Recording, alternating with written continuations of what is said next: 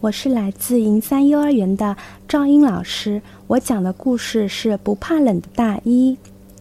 下过雪，又刮起了大风，天好冷啊！小白兔躲在被窝里睡懒觉。我的小乖乖，快起来，快起来呀！兔妈妈叫小白兔起床。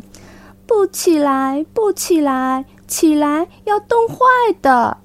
小白兔怎么也不肯起来。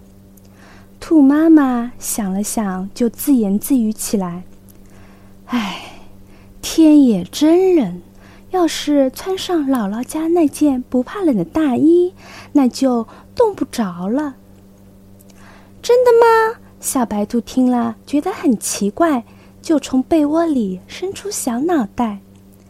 姥姥家真有那么件不怕冷的大衣呀！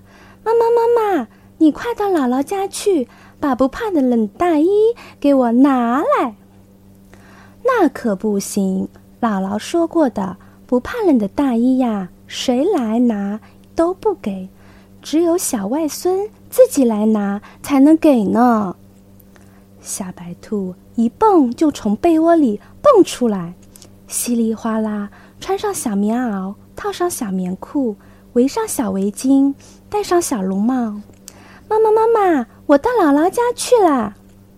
不行，不行，外面风那么大，你不怕冻坏吗？没关系，不要紧。姥姥给了我不怕冷的大衣，我就冻不坏了。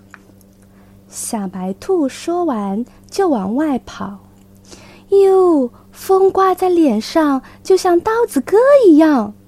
小白兔想早一点拿到不怕冷的大衣，就飞快地跑了起来。